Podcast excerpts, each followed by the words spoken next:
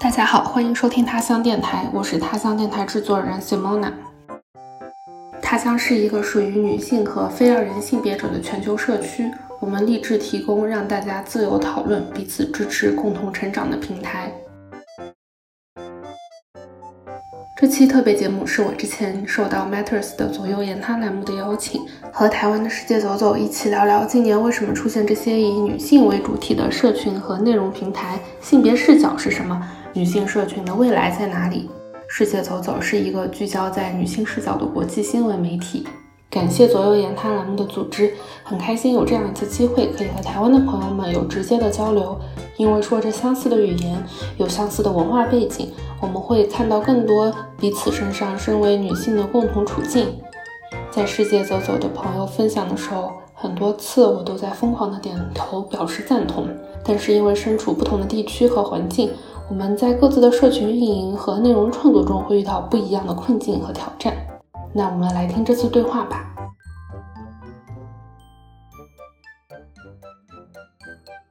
我先介绍一下，我是 Matters 上左右言他的发起人。因为在创办左右言他的时候，看到 Matters 站上有非常多呃其他的女性社群，所以最开始我就非常想跟其他的社群有一些互动，觉得大家一定有一些可以聊的事情，可以一起。做的事情，这一次就非常荣幸的可以邀请到他乡跟走走的伙伴来跟我们聊一下。那可以先请他乡的 Simona 来介绍一下自己。非常感谢 Matters 的邀请，可以和大家一起来分享关于女性社区、女性媒体的一些话题。我是 Simona，我之前在一家呃全球的互联网企业上班。去年十一月的时候被大裁员，大裁员之后就决定不想上班了，所以现在就在探索自己和探索世界的过程中。他乡的话，可能一会儿再多介绍一些。嗯，好，大家好，我是世界走走的前制作人尹之，巧巧婷是我同事，然后我们之前就是一起经营世界走走这个网络媒体的平台。嗨，大家好，我是巧婷，我是也是世界走走的前制作人。之所以为什么我们都变成前制作人了，等一下再跟大家分享。我现在刚好在台北的飞地书店工作，就是大家如果来台北玩的话，可以来飞地看看我。对，谢谢大家。好，那既然我们在刚刚介绍的时候已经说到了你们所在的平台，我觉得我们首先就从这边开始。我可以先说一下，左眼他就是今年 Mat 上面成立了一群女性写作者构成的社群，然后我们之前有办过一些小的活动。那我也想先请他乡的 Simona 介绍一下他乡这个平台。他乡的话是一个在二零二零年十月三号上线的一个全球的社区，所以马上快要三周年了，就感觉时光飞逝。我们是一个针对全球华人女性及非二元性别的朋友的社区。我们从二零二零年上线到目前的话，大概在全球有两万左右的用户。我们比较有自信的说，基本上全球各大城市都会有我们他乡的乡友。我们的宗旨的话，从一开始到现在都没有变。我们都是想说，希望探索更广阔的世界，成为更好的自己。那如何探索的话，一方面是由我们自己去身体力行的探索，另一方面的话，也是可以通过他乡的乡友，就我们称为互相之间叫乡友，他乡的乡友可以通过他乡的乡友的分享，我们也可以看到，原来这个世界就除了我们自己所在地方有那么多好玩、有趣的新鲜的事情可以去做，可以去学习，可以去探索。我们目前的话，我们的管理组吧，目前的话依然是大概分布在全球各地的五六个人。我们目前基本上是属于为爱发电的状况，就到目前为止，我们会有获得一些财务上的收入，但是的话，这些收入全部都又会重新投入到论坛的运营里面。这个的话，可能之后也可以分享，也算是我们的挑战和困境之一吧。还有其他可以分享的话，就我们这个社区，它是一个以论坛作为基础的一个社区。然后论坛的话，可能对于台湾的朋友，可能像比如说 D Card，它就是一个 BBS 的形式。我们当时的话就选择了论坛或者说 BBS 这个形式的话，是因为除此之外的话，我们可能会选择，比如说呃微信或者是 Telegram 这些的群组，但是我们会觉得那些群组的话，消息太多太杂，并且不太容易去积淀和沉淀信息，所以当时我们就选了 BBS 的这样的形式，并且我们的话是不对外开放，就你一定需要注册一个账号之后，你才可以看到里面的任何内容，所以我们是一个比较封闭的状态，这个也是我们在思考再三之后所做的一个决定。除了我们会有一个 BBS 之外的话，针对大陆的用户，我们会有微信的公众号，我们会把论坛里面一些比较好的内容发到外面的网站上面，包括微信公众号，包括我们的博客，希望说有更多的朋友可以阅读到这些内容，可以从中获得一些信息。另外的话，我们也会有一个 Podcast，就叫他乡电台，我们会采访一些论坛的朋友们，关于他们的故事。再请。世界走走的朋友们，介绍一下你们，也说一下最近走走的动态。我们世界走走就是刚刚讲的一个网络媒体，然后我们的呃核心内容就是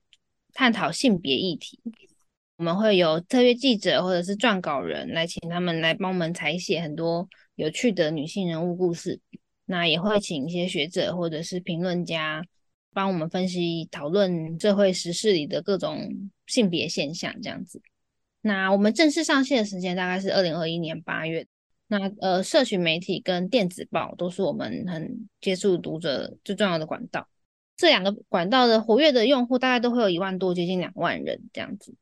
我们团队是最初的时候是二点五人，有两个主要制作人就是我跟巧婷，然后还有一位顾问。那后来有新增了一位正职的编辑，所以全盛时期的话，团队也是三个人。其实，在二零二二年的时候，我们有尝试推行过付费订阅制，可是又因为很多因素，那我们去年底就打开付费墙，重新向所有的读者开放。不过，最近如我们刚刚所说，就是世界走走这个平台正在暂时的修整当中。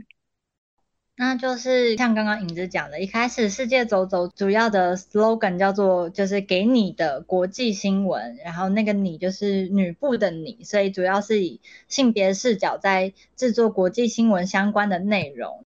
这是在推动网站付费订阅制的时候，然后随着网站走向开放，我们也不局限于在国际新闻这个新闻的类型，我们的 slogan 就变成了就是他的故事与你同行。这个他和你也一样是女部，就是希望由透过各式各样的女性故事，让女性读者看到世界上就是生活的各种样貌。跟他乡比较不一样的是，走走虽然有透过 Matters 或是电子报，希望可以接触到海外各地的华人华语的读者，但是主要大概有百分之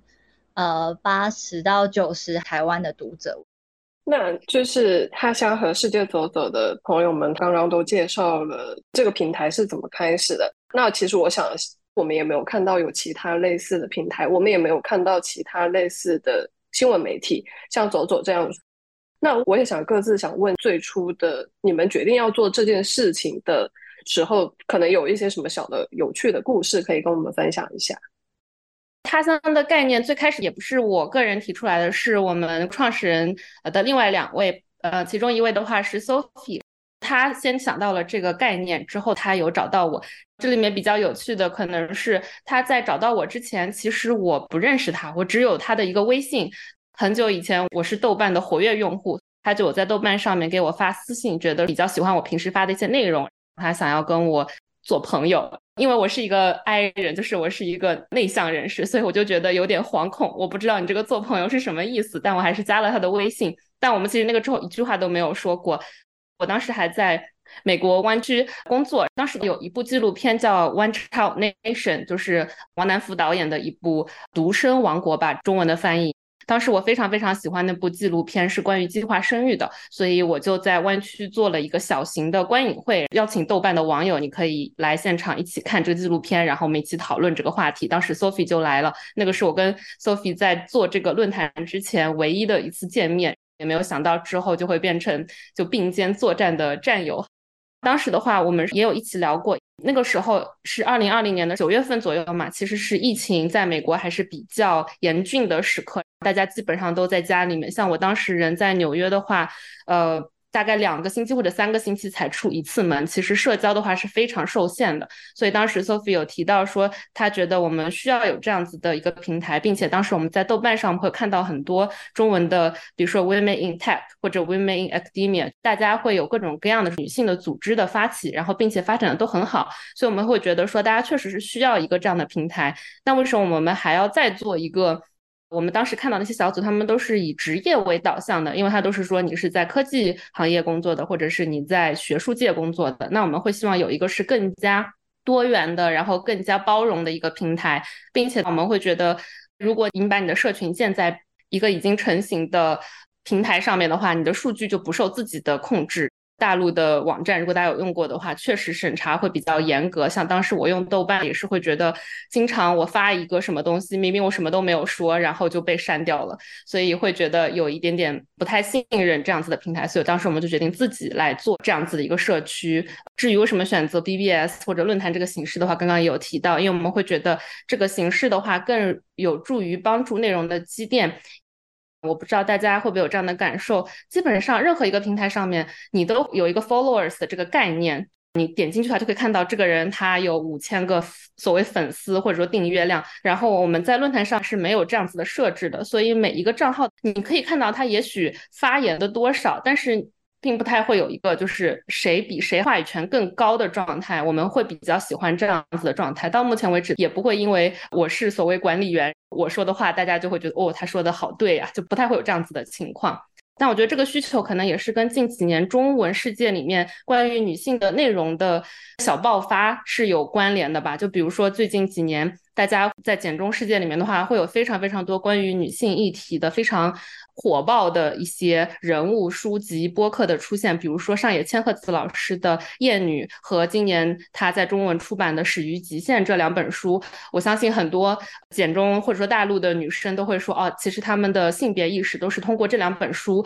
看到上野千鹤子老师在里面就是反复剖析的那些关于女性受到的结构上的不公平的待遇之后，才意识到，哦，原来有这样子的事情的发生，并且自己正在其中经历，啊，那我们就非常需要。说女性要团结起来，你需要和懂你的人去讨论。说哦，原来女性在职场、在生活中都有各种各样的限制和各种各样的挑战。另一方面的话，可能也是更多的会想说，那既然女性她受到了这么多的限制和挑战，那我们希望自己可以团结起来，互帮互助。就比如说最最开始的时候，我们的论坛注册的话是需要一个邀请码，但我们那个邀请码就设置了 Women Support Women，就我们非常相信女性支持女性，女性之间的互帮互助的这个概念。所以，我们当时会觉得近几年中国网络上面的这些书、影音都有这样的趋势，并且的话，我们看到大家是有这个需求的，就希望说和更多的人去彼此连接。包括我最近回到中国之后，在中国的线下十几个城市都做了活动。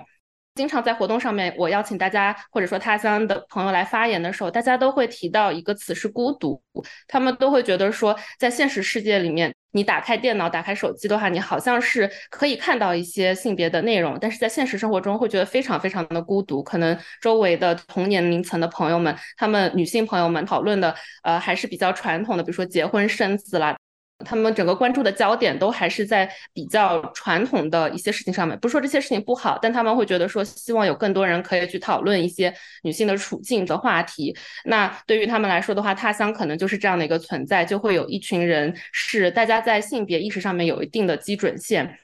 大家可以比较自由的去讨论关于女性的这些话题。因为我们这个平台是我们自己的，因为你提到简中的网络的话，你就是会提到有审查、有审核。我们的话是希望说不去做这个限制，我们希望是给大家一个更自由的平台去讨论，所以我们也会看到，确实，呃，论坛里面会有一些社交媒体上面看到大家会大爆发的 一些话题，但是在论坛里面，大家还是可以比较平和的去讨论。我们觉得会有这个时代背景的需求，以及大家的需求，并且我们几个人也是有这样子的需求，因为我们当时都是生活在美国，然后我们也会希望和有比较相似背景的女性有更多的沟通、更多的连接。所以像我们的英文域名，其实叫 Women Overseas。不过后来在最近三年的运营中的话，我们也看到，其实不管说你有没有呃生活在海外，你有没有海外读书工作的经历，其实女性的处境都非常的类似。比如说，很多人他们会讨论嗯关于养老的问题，或者说关于父母养老的问题。所以后来我会引用一句话，就是 Virginia Woolf 说：“女人是没有国家的。”那其实我们每个女人出生就已经在他乡了。所以不管你人的坐标是在哪里，不管你有没有过呃所谓海外的经历。的话，我们都非常欢迎大家来论坛里面一起聊天，一起互相帮助。很谢谢 Simona 刚刚这一段分享，因为我自己应该也是早期的乡友，常常都会在论坛里面看到一些大家在讲自己的困扰，然后就会有特别多的女生上去给他意见，给他安慰，就是能看到一个非常好的那个女性支持网络，是一个小的社群在发生。接下来我也想问一下。走走的影之跟巧婷，媒体会是一个比较不一样的面向，它跟社群的生态不太一样。你们背后其实也有非常强大的呃女性的作者社群，包括说其实你们也有尝试办一些线下的活动，或者说以其他的面貌跟用户来见面。想请你们两位分享一下，你们在运营世界走走的这段时间之内，有一些什么有意思的事情发生。包括你们早期创立这个平台的时候，你们找到这些女性作者啊，怎么去邀稿啊，然后这中间的故事。其实有点想要回应一下刚刚 Simona 讲的那个女人，不管是在哪个国家、哪个地区，其实我们都会发现大家的故事或者大家的遭遇是都有共通性跟相似处的，导致于即使有些人生活在自己熟悉的区域，但是还是。一个生活在他乡的概念，我觉得很有趣的是，回应到他乡的成立的缘起跟发展，刚好周周刚好有点像是一个反过来的状态，就是我们的写作者 base 大部分都是在台台湾这边，但是我们的话其实刚好是抱着同样的想法，就是我们相也是相信全世界的女性，呃，不管是不是华人，但是都会有着共通的经验跟一些故事，所以我们才会。以一个像世界走走这样的名字，就是觉得我们可以以这样子的身份，然后在世界上去到更多的地方，然后跟更多和我们有相似生命经验的人做连接。所以其实刚好我们是一一群比较离散的人，但我们的话刚好就是有点像是以台湾作为一个基地，然后很希望可以跟外面的人做连接。好，那回到走走为什么要成立这一点？刚刚提到嘛，就是我们其实是媒体，就是所谓的商业媒体出身。我们当初其实有点像是内部创业，就是世界走走隶属于台湾的一个媒体集团，叫做风传媒。那当初的时候，我们这个公司它其实是想要做一点新的尝试，想要做一点不同的 business model。对，那然后刚好这几年就是大家都会很强调分众市场嘛，所以公司就觉得，哎，那我们来尝试一下比较独特一点的群体好了。中间有经过蛮多的因素，后来就是我跟巧婷接下来这个任务，我们那时候也是跟我们的顾问讨论了蛮久的。我们最后的结论就像刚刚讲的，我们觉得性别问题是穿透地域的限制的。全球可以读中文的女性读到我们的故事，应该会有一些共鸣。重点就是在中文的世界里，以女性为中心的媒体还算是蛮少见的。那我们就觉得这应该是一个不错的发展方向。那至于一开始为什么我们的 slogan 是给你的国际新闻呢？这个就是要请乔婷帮我们分享一下。可以跟大家分享，我跟影子在成立世界走走之前，我们都是国际新闻的编译。身为国际新闻的编译，同时身为年轻女性，我们平常在制作所谓传统上的国际新闻的时候，是比较少看到我们自己的。大家现在脑海中如果浮现国际新闻的话，可能就是政治啊、经济、军事等等，然后它的主体可能是国家大企业，它里面传递的内容可能也是比较优胜劣败或是成功学。就是如果你在看国际新闻，尤其是中文看到的内容，可能绝大部分是这样子的。所以即使是我们身为制作国际新闻的，工作者，我们也很难在我们制作的新闻之中看到自己，然后找到自己有所共鸣的议题。其实一开始世界走走的最初的电子报是我们每一天会推出时事周报。其实筛选的基准很简单，就是像我们这样子的人会关心的议题。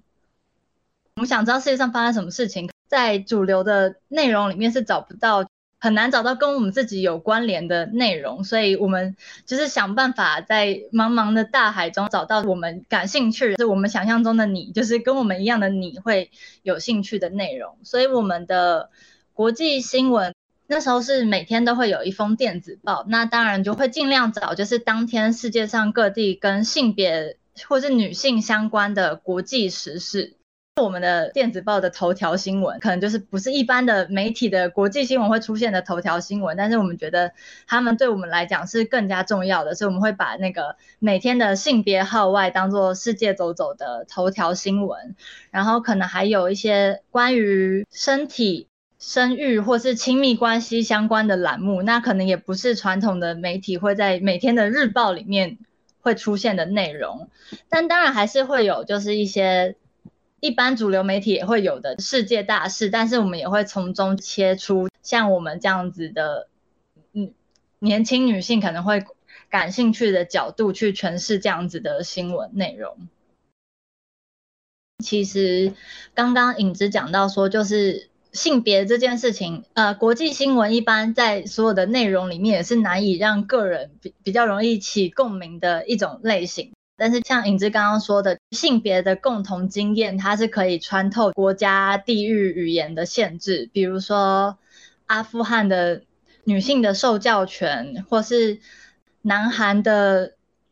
针对女性的暴力、亲密暴力，然后可能之前是好莱坞的 Me Too，后来发生在台湾。或是东亚各地，不管是日本、中国、台湾、韩国，可能都有遇到针对结婚和生育的抉择等等。这些即使是异国他乡的女性的经验，但是对于所有的读者来讲，都是并不遥远的。我觉得当初还有一个小小的想法是，就其实我们看很多国际新闻，不不只是新闻，讨论一些全球不同的文化的文章的时候，其实我们都会看到很多世界各地不同的文化形式、不同的社会的形态。其实我当初有一个想法是，从其他人努力，或是其他人现在的生活形态里面，说不定可以反过来给在各个地方为了自自己的生活而在挣扎的一些女性有一些参考的方法。我们可能在我们自己的社会里面有遇到一些结构或者是一些规范的冲撞，那我们觉得很痛苦的时候，有一部分也是希望说，可不可以透过相同的故事，另外一个就是。透过别人别的地方的女性的不同的做法，来让女生们彼此有一些参照，不会说局限在我一定要传符合文化规范，其实还有一种不同的生活方式。当初很希望可以从走走的世界性里面去呈现给读者的部分。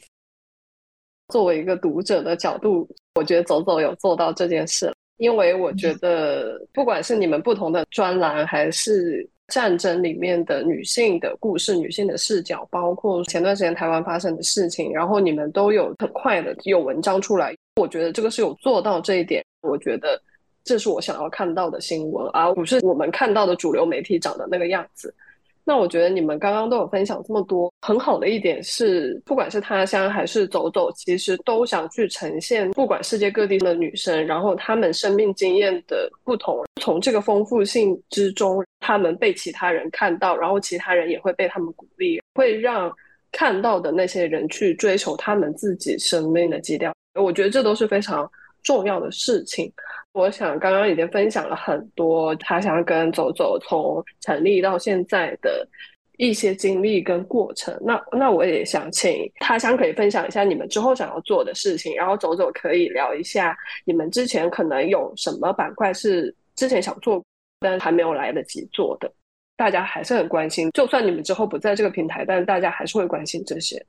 过去的几年，我们几位主创成员的话，一直是为爱发电。呃，目前的话，除了我之外，大家都是有呃正职的工作，在业余的时间做这件事情。所以，我们三年之后会有一些疲惫吧，因为有的时候工作量确实是挺大的。我们未来想要探索如何创造一定的收入流，然后至少，比如说我如果投入了二十个小时，那我应该获得一定的报酬，或者是我们请别人来做这件事情，那也要给到别人一定的报酬。希望可以有比较可持续化发展的模式，让这个群体可以做得久一些。另外一个是我们想要做的事情实在是太多了，每次讨论的时候都觉得，当我们有了这样子的一个平台。有了在全球各地的这么多的用户，我们的乡友都是在各自的行业里面都发展的很好，并且大家都非常愿意去互相帮助，所以我们其实有很多很多的事情可以做。我们每次都会觉得 idea 太多了，但是人手不够，或者说我们现在这个模式还不足以支撑我们去做很多很多不同的项目。有一个比较有趣的事情，我们主创成员的话有四个女生，我们四个人都是同一年的，我们都是去年迈入了三十岁。因为我们在嗯做这件事情之前完全没有聊过这个话题，只是后来偶尔发现，原来我们都是同一年的。我们也会想到说，那如果以后是不是可以开一个养老院呢？就是开一个女性的他乡养老院，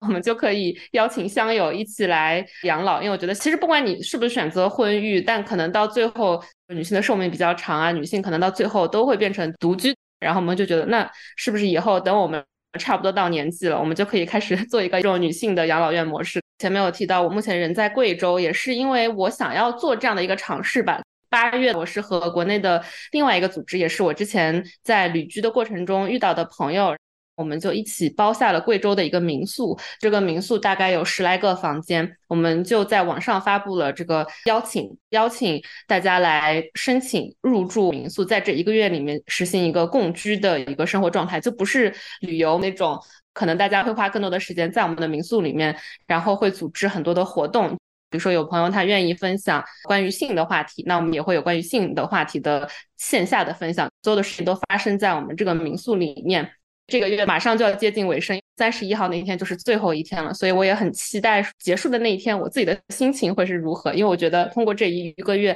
这样子的生活状态，就每一天一睁眼，你的身边就有二十来位女性，最多的时候可能有十八位吧。因为我们很多个工区，大家一起在那边工作啊，或者是聊天之类，不管你去我们民宿的哪一个角落里面，都会有人在那里。你随时可以跟旁边的女生一起聊天，或者是你们一起想看个电影，一起运动，不管你一起干什么，都会有人和你一起。我会觉得这样子的经历还挺特别的。我也需要一点时间去沉淀一下，去仔细的感受一下这一个月我自己的心情如何。到时候可能以播客或者是文章的形式再和全世界分享吧。我觉得虽然背后有钱老板的支持，但是跟 Simona 蛮像是也有人手不足，想做的是很多的。走走也蛮希望可以做 podcast 的，希望可以跨越那个地理空间的限制，可以跟海内外的女性，就是我们想要采访访问的女性们连线，然后就是听他们用声音分享他们的故事。形式上来说，它的 podcast 是一个新的方法，我蛮想尝试的，只是一直苦于人力的问题。或者是议题的话，我觉得也像是什么他刚刚讲的，小婷之前是想一直想做多元成家的，我自己其实一直会很希望可以做独生女性嘛，或者是说非妈妈，就是结婚但是没有生小孩的，或者是离婚的，或是单身的，反正就是中年以后他们的生活会长什么样子。对，我觉得这个东西也是媒体上面很少看到一个活得很非常快乐中年女子，她没有拥有一个想象中或传统的完整的家庭，但她过得很快乐，过得很有有滋味。这个形象，我觉得在媒体上是很少看到的，一直蛮希望有机会可以发展成一个新的体。嗯，我们给她的昵称是酷阿姨。酷阿姨应该是未来会住在他乡的养老院里面的，就是会有一群酷阿姨、酷奶奶、酷奶奶。今年人物有一篇文章，他们在说小姨，在大陆这边妈妈的妹妹，大家会喊小姨，会说小姨是一个很特别的群体。在你小时候看到她的时候，都会觉得啊，她好酷，她好有个性，她好有自己的想法。小阿姨就好像是一个追求自己的女性的代表，所以我觉得在这个脉络上，大家想的都是一样的。另外一点是，Simona 也有另外一档博客叫《哦妈妈》，然后她最近都在做那个多元成家的系列。去年的时候有一本书叫《拼团人生》，出版了之后，非常多人非常喜欢，Simona 非常喜欢这本书，她就做了这一系列，去采访了非常多多元成家的故事。我觉得这个东西都是非常打破现在大家传统上对。家庭或者对女性中年，就是三十岁或者三十到四十岁的女生的生命状态是一个怎么样的一个想象？所以小婷也可以分享一下你为什么想做这个系列啊，然后 Simona 也可以分享一下你之前做这个系列的内容的时候的一些好玩的事情。做了这么久之后，你的想法有什么改变？嗯。拼团人生或者两个女人一起生活这本书，我当时读了之后就觉得很受触动吧，因为会觉得我自己也是会有那样的想法，就不管我是同性恋、异性恋，嗯，任何性恋，你你好像就是需要有一个有性缘的伴侣的存在，然后你可以组成一个家庭。但这本书的话，就让我意识到，哦，原来两个没有性缘的人也可以在一起生活。这本书的话，就是两位韩国的女性，她们在四十岁的时候决定要一起买一个房子，然后搬到一起住。在这本书里面就介绍了她们为什么决定搬到一起住啊？他们俩其实是生活习惯非常迥异的两个人，就一个人有点囤积癖，另外一个人是极简主义。所以当他们俩搬到一起的时候，就会出现很多的状况和矛盾。他们俩也很详细的写了他们俩是怎么样去沟通这些事情，包括说家务是如何去分担。这个系列就是我就想要探索，因为我觉得那本始终是一个书嘛，就觉得好像是有点远，并且是韩国的女性，然后我就想知道那中国的女性的话是不是有可能去做这样子的实践。所以之后的话，我就采访了一两位加拿大生活的中国女性，还有一个的话是在纽约的房子，他们有八个人，三只猫在一起生活。后面我看到一些评论。可能也是 i 人，因为我当时的标题就写是八人三猫在纽约的生活之类的，然后他们就是看到这个标题的时候已经觉得要晕过去了，怎么会有这么多人一起生活？但是我后来也有看到一些反馈，有朋友说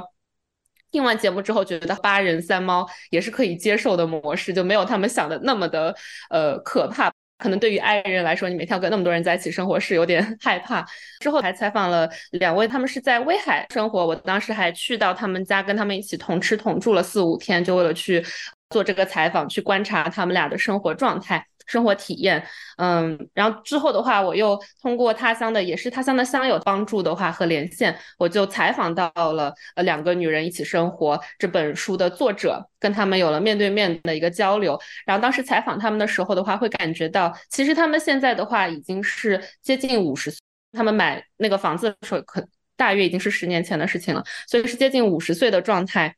我们之间还有这个国籍的区别，以及说我们之间有语言的这个隔阂。但我觉得采访他们的时候，你就是可以感受到一个很强的连接，以及很多的感同身受。当我们讨论到这些关于性别的话题，当我们讨论到关于女性的处境的时候，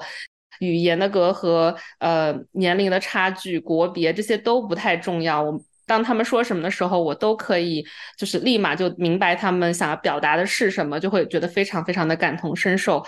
当中也有一点好笑的是，譬如说他们提到他们和自己的一些受到过比较好的教育的女性朋友一起聊天的时候，会问彼此说：“你们最羡慕的人是谁？”很多女性都会回答说：“我不羡慕呃，比如说公司的老板呐，或者是哪一个呃名门贵族的人，他们羡慕的是自己的老公、自己的另一半，因为他们会觉得。”明明自己跟自己的老公就是有的，甚至读同样的大学，在同一个公司上班，拿到的工资明明也差不多，但是呃，只要是他们俩结婚了之后的话，那男性好像就不用做家务了。韩国的男性会认为，那家务就是女性的事情，所以女性就变成上班打一份工，下班还要再打一份工。但是男性的话，就只用打上班这一份工，下班就是非常的轻松。当时听到他们说这些的时候，我就会觉得哦，就是 非常的感同身受。他们俩还提到说，东亚三国，就比如说中国、日本、韩国，大家在性别的议题上面其实都是五十步笑百步的状态吧，就没有哪个国家在性别上面做的特别的好。但是他就会提到说，哦，那至少我们听到中国的男性是会做饭的呀。然后我当时就是那种 no no no no no no no no no，就是可能是确实是会有男性做饭，但这个比例至少我个人的生活经验以及在网上看到的各种分享的话，就是比例非常非常的低。所以大家的处境真的是。非常类似。说回到多元成家这个话题的话，我个人是会觉得，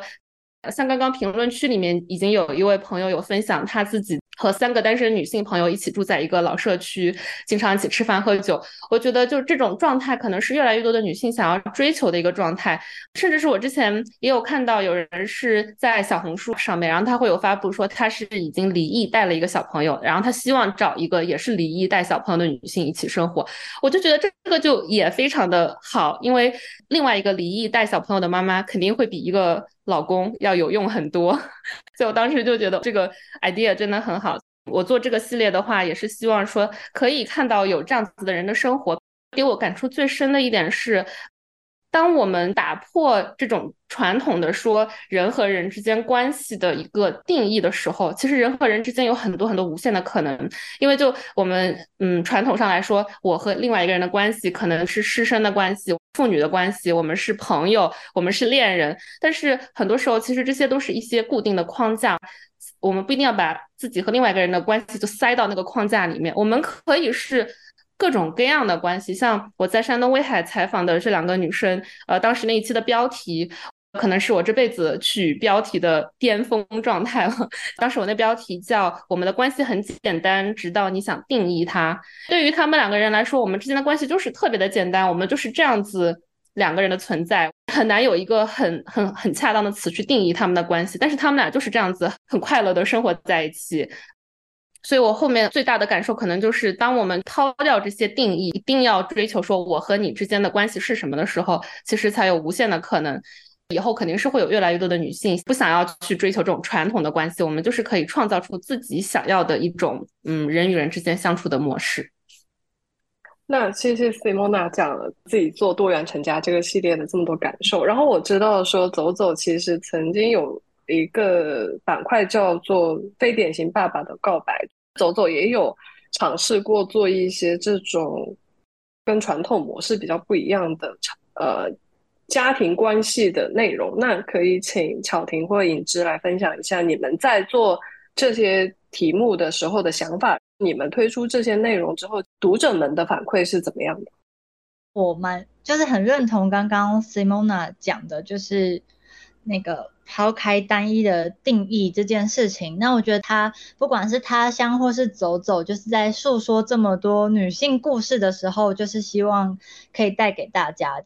一些酷阿姨的 role model 也好，或是有听众分享自己的个人经验也好，当更多这样子各多元的人生经验、不同的故事被说出来、被看见。我们就会知道说，呃，妈妈不是只有一种样子，婚姻不是只有一种样子，或是更广泛的说，你身为一个女性，你身为一个人，你是可以活出各式各样的样子的。那我觉得这就是走走写很希望带给读者的一件事情。可以简单分享一下那个非典型爸爸的告白。我觉得一方面也是有。有一点小叛逆嘛，走走大概有四分之一的读者是男性，也想要跟那四分之一的男性读者说，爸爸也是不是只有那一种样子的。我们那时候访问了六位爸爸，谈他们的爸爸经，其实一般来说很少有主流媒体有报，我们可以看到非常多各种妈妈。呃，不管她是什么身份，她是总统，她是企业家，她是艺人，她是家庭主妇，她全部都要分享她的妈妈经。只要他有生育小孩，但是如果是爸爸的话，很少会在他的专业身份以外，然后特别请他分享他作为爸爸这个身份的故事。访问了有单亲爸爸，有在台湾的穆斯林爸爸。香港移民爸爸等等各式各样的爸爸，他们可能原本是作家、是是教授、是媒体人等等各式各样的身份，但是我们就希望他这次以爸爸的角度，就是来分享他自己的，就是我们为什么会觉得想要访问这些，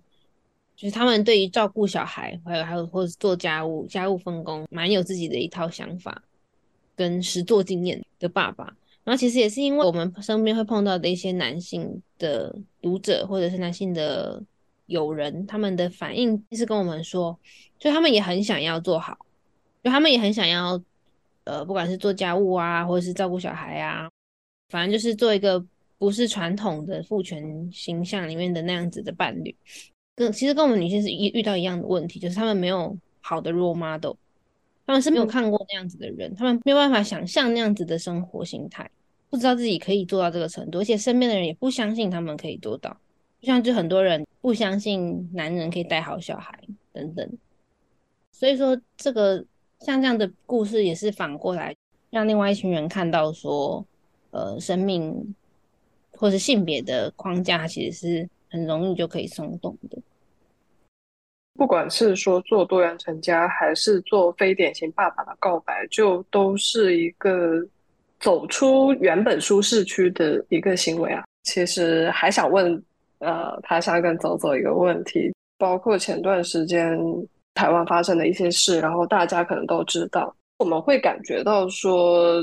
，Me Too 或者说性别观念这件事情，在大陆跟在台湾的那个脉络开始有点不太一样，普通民众对这件事情的看法也有点不一样。你们运作的这段时间之内，你们有没有感受到不同地域的这方面观念的一些差异啊，或者说？你们从社群和读者这边接受到的反馈是怎么样？我先讲一下我我们自己做性别媒体的观察，台湾的女性议题或是性别议题，可能发展的比较早，可能就是三十年前大概就开始了，或是甚至更早以前，就是所谓的父权，呃，妇女的妇父权或者是性别平等的议题，都是在。三十年内有慢慢的就是不管是法规或是社会倡议都慢慢的建立起来，所以呃表面上来看的话，不管是职场平等啊或者性骚扰法啊等等，都是越来越完善。可是我们自己做媒体的感受，或是自从我们真的非常投入的在做性别媒体，然后再去沉浸在大家的讨论跟舆论文化里面，会发现说，可能就是因为我们已经有了一部分的嗯前进。所以反而很难，大家讨论的时候，蛮多人是他看不到现在还在发生、还没有完全消失的那些呃性别不平衡的状况，而且可能性别就是每个人都一定是男生或女生，或是某一种性别，所以好像就是每个人都可以为此发生，每个人都有自己的经验。那当我们指出来的某些不平等的现象，有些人并没有感受到的时候，他们很自然的就会提出了一些说法。相信台湾读者应该会很有感觉，就是台湾的女权已经很高了，或是女生都可以工作，都可以受教育，我们的是受教育率几乎是百分之百，工作职场也都是没有问题的。那何来所谓的不平等之说等等？对，这是一个当压迫没有那么明显的时候，当他已经有了一个表面上的呃法规或者什么东西去安抚他的时候，你要再去把它挑出来。说，哎，这里还需要改善的时候，大家反而会用一种很常见的说法，就是打破和谐，就是 然后故意要去煽动对立，会觉得明明台湾的性别状况就已经很好了。比较明显的一个状况就是，去年六月的时候，我们自己发了的一个国际蛮大的一一篇评论，就是关于 Johnny Depp 跟 Amber Heard 的官司。那我们当下其实是有观察到，我不知道其他地区怎么样，但是我们台我发现观察到台湾这边的舆论是一面倒，几乎是完全没有任何空间的，全部都支持 Johnny Depp 那边的说法。那反过来说的话，就是大肆的批评跟嘲弄 Amber Heard，这个东西让我们觉得就是很压抑，因为不管是在海外。起码来说的话，双方都会有一定的支持者的数量。可是，在台湾确实是蛮一面倒，所以我们当时才会想说，这样的舆论狂潮当中，有发现到蛮多艳女的言语，所以我们才写了一篇评论。然后其实是我写的，结果那一篇文章是很很热门的分享，突破了一个天花板的感觉，突破了我们的同温层，引来了我们创战史上最多疯狂的留言，这样应该就是有好几百则。当然有非常多呃厌女型的，或者是纯来骂街型的，也有很多比较支持女性的人一起去比战。我觉得其实就可以反映出台湾不太习惯，尤其是 Amber Heard 跟 Johnny Depp 可能都有一点不那么符合道德标准的状况的。这个时候，我们把这个问题去套入到性别议题的观察，就会大家其实是非常不能接受的。我自己的感觉就是，要在一个看似平等的社会去讨论这些议题，反而更难。我们会需要更多的斟酌，或是我们会需要更多的技巧去告诉大家，我们为什么会观察到不平等的现象。对，现在讲还是好紧张哦。希望这里都是同温层。我觉得就是留言区有讲到，不管在台湾或者在大陆，都会有说女权已经够高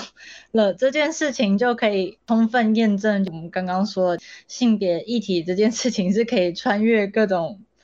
不同地域的限制。大家只要抛出一个故事，都可以有那个女性之间那种你懂我的那个社群，就这样子建立起来的感觉。近几年大陆性别相关的重大的新闻事件，走走其实也做了蛮多报道或是评论。基本上走走的读者都是非常可以以女性对女性这样子的身份去同理、去理解，然后去对这样子的事件做出回馈。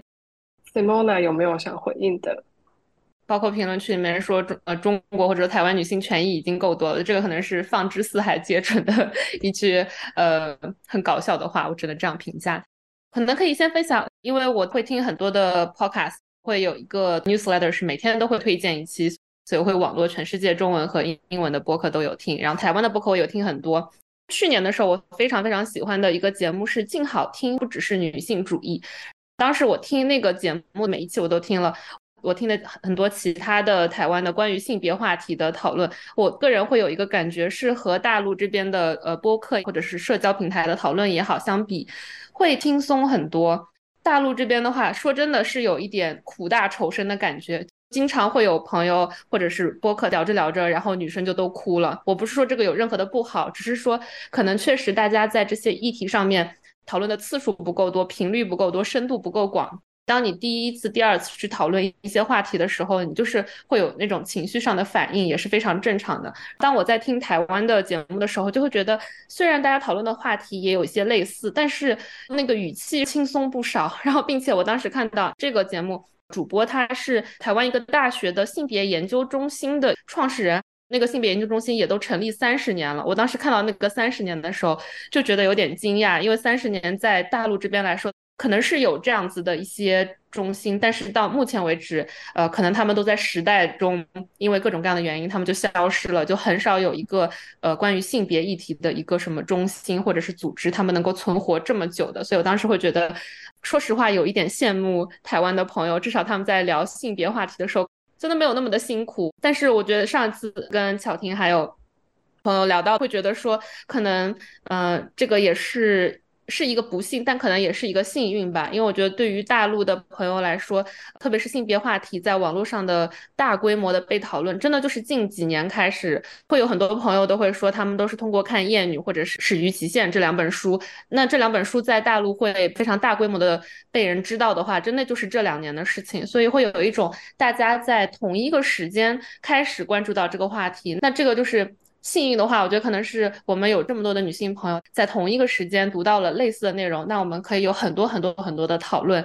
稍微有点不幸，或者说会让我个人会觉得有点疲惫的话题，可能是因为在此之前我们讨论相关的话题真的非常的少，所以当我们所有人在同一个时间讨论所有的话题的时候，我就会觉得所有的话题都没有一个共识，任何一个话题都可以吵起来，就是任何一个话题它都是一个维度嘛。可能是个象限吧，就是在每一个象限上面，就会有很多很多人不停的分布，大家的话都会很想要去表达自己的观点，因为可能也是呃以前表达的比较少，所以很想去表达自己的观点。当你一个人在不同的象限上的时候，就会有很多很多的嗯声音，有的时候会觉得有一点点疲惫。可能我个人会带有一点点傲慢吧，就是会觉得说，嗯，这个不是应该是共识吗？但是为什么这个非常基础的东西也是需要这样子去讨论的吗？但是后来的话也觉得可能这是我自己的傲慢吧，我会觉得有这样子的讨论就很好。所以像在他乡上面，我个人会觉得，呃，也有一点点的嗯，和现实的简中世界会有一点点的割裂，因为他乡上面最开始的主体的用户还是有过海外生活的经验，或者他们正在海外生活。那比如说在至少，嗯，在美国或者在欧洲的话，性别主义的讨论可能欧洲更好一些，美国其实也没有那么好，但至少会比大陆的话会领先个几十年吧。所以我觉得在很多人生活在那个环境中的时候，很多事情大家会有那样子的共识，并且我个人觉得可能会更。包容一些，所以在论坛上面的话，我会觉得和我看到的简中世界是有一定的割裂的，因为在简中世界上很多的话题都需要大量的讨论，并且的话可能会带有很多的情绪，可能带很多的个人情感色彩的讨论。但是在他乡上会觉得大家基准线是在那边，有很多东西我们是有这个共识的。其实我们这两年发展的非常的缓慢，如果是一个大陆的 social media 的平台。达到两万人可能是一个星期的 KPI 吧，可能一个星期他们就会有达到两万人，因为大陆的这个基数实在是太大了。但是对于我们来说的话，我们会更想要的是保持一个比较良好的一个讨论的氛围，大家可以有自己的观点，但是我们一直在引导大家的是，当我们不同意对方的观点的时候，你可以说我不同意你的观点，你的观点里面有这一二三四五点是我不同意的，这里是为什么？所谓的吵架更多是一种讨论，比如说一个一个手机页面都。看不完，就是你要划几下才能看完这一个人的回复，就是会是那种五百字、五百字的讨论。所以我会觉得，嗯，可能在大陆的简中媒体和他乡上面也是会有一定的不同。然后我们也是希望有越来越多的朋友可以加入到，呃，像他乡这种就是五百字、五百字的讨论。因为很多时候我会觉得，可能上网大家都觉得很辛苦、很累啦，然后看到一个你不喜不喜欢的观点，你就是呃。一句话骂一下人家，然后你就走了。但我会觉得这样子的 讨论根本没有任何的意义，只是说你宣泄了你的情绪。那看到你宣泄的情绪的人，也就是会会觉得很不舒服。但是因为你也没有想要讨论的意图，你只是说哦，你这个笨蛋。那为什么你会觉得人家是个笨蛋呢？你也可以展开讲讲。我们希望你哪怕骂人家是笨蛋的话，你也可以展开讲讲你为什么觉得对方不够聪明，来分享这样子的道理。所以我们非常期待大家可以有。各种各样子、不同维度的想法和讨论。另外一个，我觉得在运营他乡三年之后，有很大的感触，因为我们论坛里面到目前为止的话，我们只欢迎女性和非二人性别的人，但其实性别只是我们标签中的其中的一个。就除了性别的这个标签之外，我们生活背景、教育环境。各方面读过的书、看过的电影、走过的风景，全部都不一样，每一个都是独立的个体，所以我们肯定是对一个问题上面有非常不同的看法。所以，我们也不是说追求所有人都是要有一模一样的看法，我们追求的是大家都可以去讨论，就可以在这种讨论中。嗯，也不一定要说服对方，他至少你表达了，让别人看到说，原来这个世世界上有另外的人，他是这样子想的，并且这里是他这样想的原因和理由。我们会觉得这样子的讨论是我们非常想要的。我们其实刚开始的时候，可能这也还会困扰到我一点点，但现在的话，我已经不太会被这样子的发言所困扰，因为我们会发现，当我们每个人都处在不同的象限上的时候，你不管发什么样子的内容，都会有人骂你。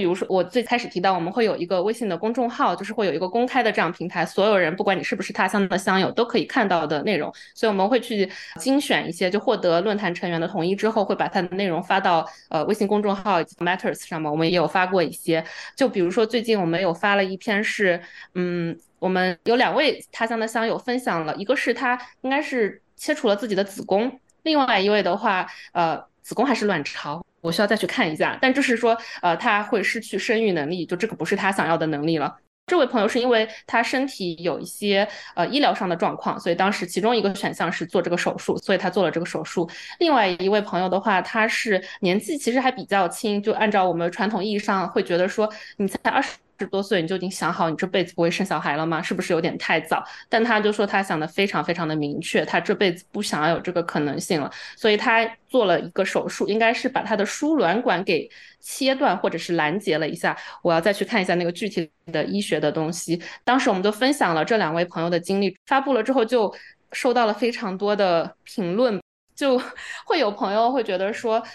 你如果连自己的子宫都不爱。那你就是不爱女人，你就是厌女。也会有朋友说，这个是女性自由的选择，就是各方面的评论都会有。然后最开始的时候，然后并且会有一些朋友就会觉得说，哦，他乡推了这篇的东西，所以他乡是支持他，所以他乡是厌女的，就会有这样子的逻辑的串联。包括我们不管是发什么样的话题，就会有朋友觉得哦，他乡是支持这个东西的，所以他乡是怎样的。但我们更多的是会觉得说，我们只是提供一个平台，我们是希望说大家可以分享自己的经历。那你。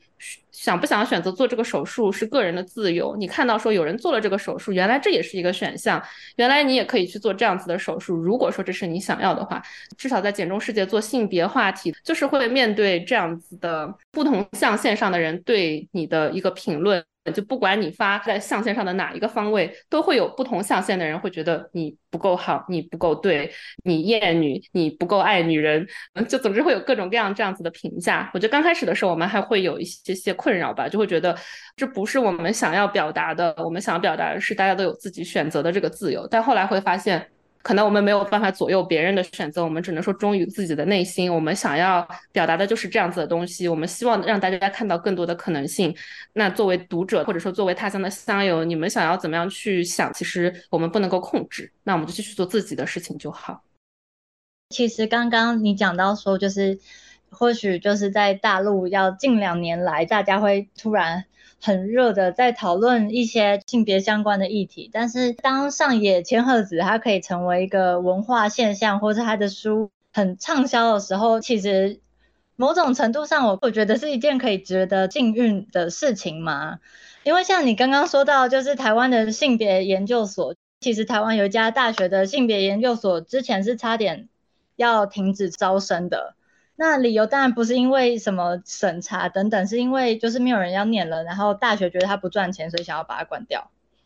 当然，它现在没有被关掉，就像影子刚刚讲的，台湾现在可能面临的是一种更优微的问题，就是因为性别可能女权在这个区域已经算是相对靠前了，所以大家不再觉得可能前面还有十十个、二十个议题是值得被讨论。像其实。前几年的 Me Too，直到今年台湾发生一连串新闻，然后大家媒体才会说，就是台湾似乎迎来了台湾的 Me Too 时刻。然后我们也才发现，我们可能也觉得非常基本的，比如说呃，受害者为什么没有马上说出来，或是受害者为什么还要跟加害者维持很很友好的关系，这样子的观念也是在这次的新闻事件中，就是透过。每个人的叙述一遍一遍的讲，然后好像才在这样子的时刻变成社会的共识。所以我觉得就是有那样子的，